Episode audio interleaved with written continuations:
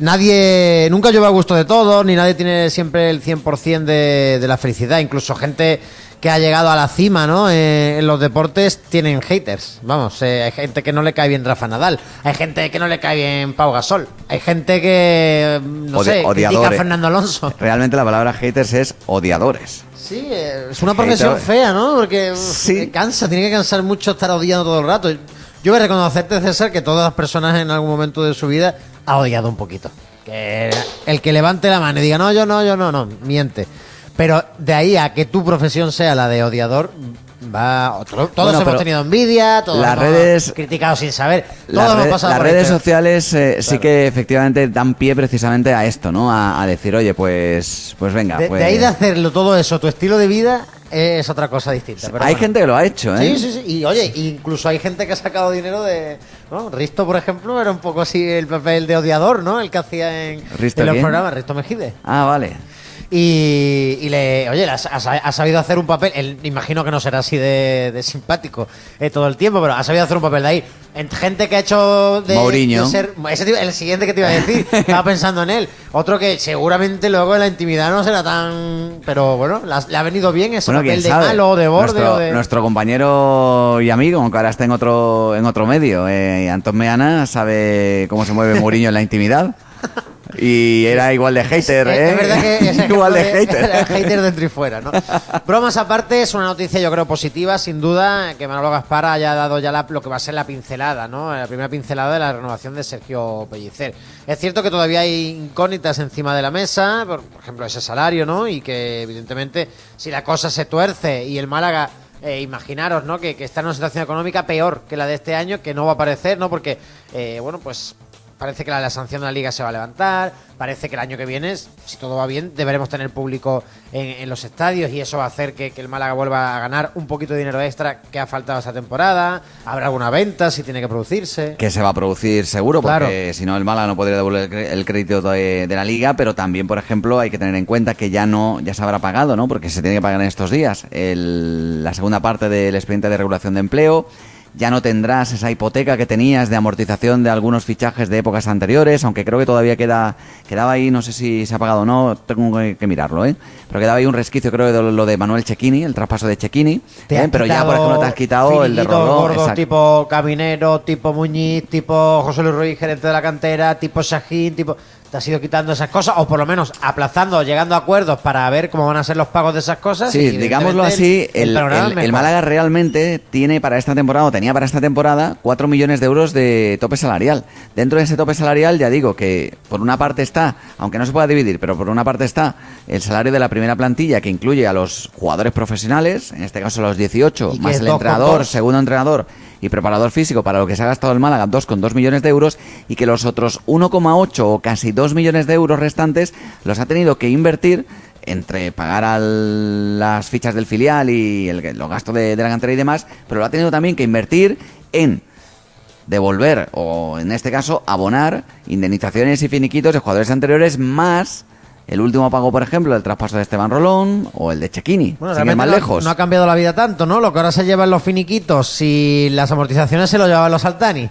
Más También, o menos la, la vida también. sigue casi exactamente igual en la No, bueno, antes había que seguir pagando amortizaciones más, Más el eso, salario ¿no? de Altani. O sea que también el salario de Altani de 1,4 millones de euros también se lo ha ahorrado el Málaga. Volviendo a lo de Pellicer, es que se está perdiendo un poco la costumbre de dar de vez en cuando un palo a, a los Altani y bueno, no quiero que se pierda, por lo menos hasta que ya sea No, no, ni se va a perder, de, no te preocupes. Historia definitiva del Málaga, porque sí es verdad que me he hecho la promesa a mí mismo, no sé si estaré yo en la radio, si estarás tú, quién estará, porque la vida cambia muchísimo y esto de los Altani me da a mí que todavía va para largo.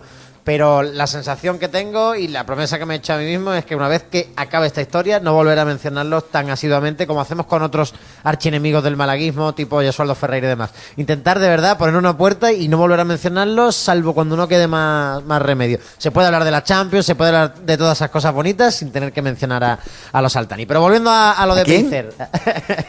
volviendo a lo de Sergio Pellicer, yo creo que es una noticia positiva, es eh, otra, bueno, pues otro clavito más a ese mueble que está montando eh, Gaspar junto al administrador. Eh, yo creo que Sergio Pellicer se lo ha ganado por su actitud deportiva, ¿no? Y me decía el otro día alguno cuando desvelábamos, ¿no? Y hacíamos eh, ya oficial esa noticia de que Manolo Gaspar renovaba hasta 2023. Alguno decía, y yo ponía debajo, ¿no? En la noticia, el próximo, el siguiente debería ser Pellicer. Y alguno, bueno, pues me decía, ahí no estoy de acuerdo, lo de Manolo Gaspar es buena noticia, pero de Pellicer no.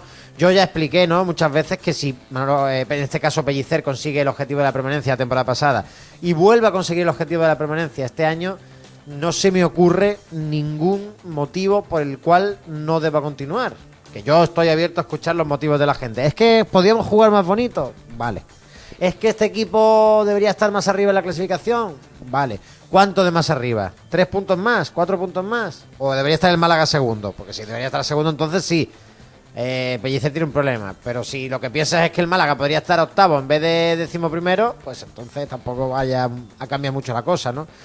Pellicer se lo ha ganado con trabajo, se lo ha ganado llevando al grupo correctamente, con muchos problemas. De verdad es que me gustaría poder contar muchas de las cosas que sabemos y que mm, vimos o vivimos en la temporada pasada, porque lo de Pellicer el año pasado tuvo mucho más mérito que lo de este año, de verdad. Es que para mí lo de este año tiene mérito normal, ¿eh? está haciendo su objetivo, cumpliendo, vendiendo el equipo sin apuros, vale tiene mérito, pero no es para poner un busto. Lo del año pasado sí que de verdad prometo que fue para poner un busto.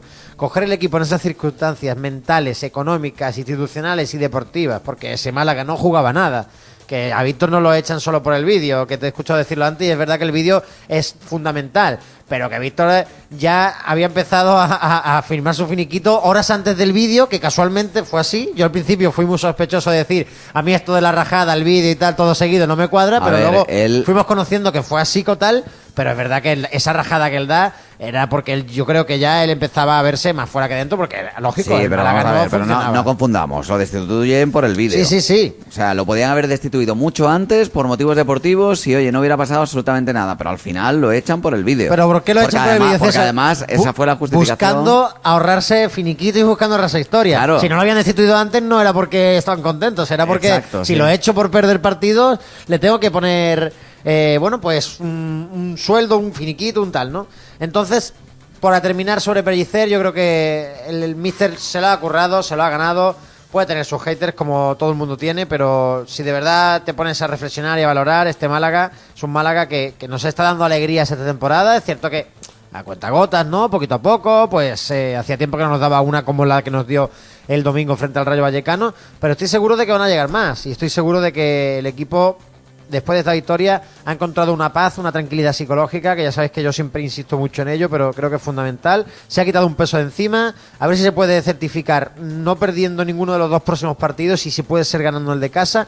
Ya dije ayer que yo al Mirandés muy presionado, tiene buen equipo, ¿eh? El último fichaje, por ejemplo, de, Cristo González, que pudo venir aquí, ¿eh? que, jugador perdimos ahí la oportunidad de fichar, porque yo creo que el Málaga estaría más arriba con un delantero como él, en lugar de con uno como Calle Quintana o Orlando Sá, sin matar a ninguno de estos dos, simplemente es una realidad por datos.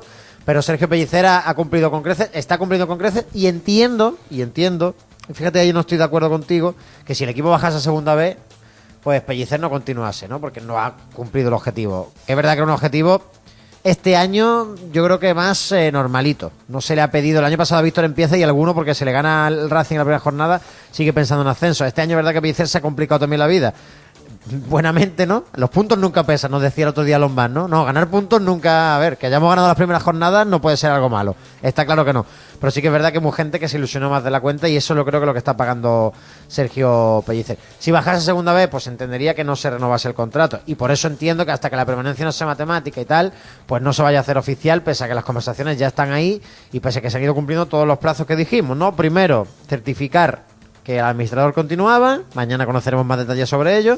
Segundo, renovar al director deportivo. Y tercero, y aunque sea una decisión que seguramente habrán tomado en consenso las personas que tienen que tomar, pues renovar a Sergio Pellicer. No sin ir ya seguramente cerrando jugadores, porque aunque los periodistas todavía no damos con la tecla a alguno de ellos, yo estoy seguro que hay algún futbolista que ya le ha dado el siquiero a Manolo Gaspar para la temporada 21-22. Y ese será nuestro curro, Suárez, intentar averiguar los primeros.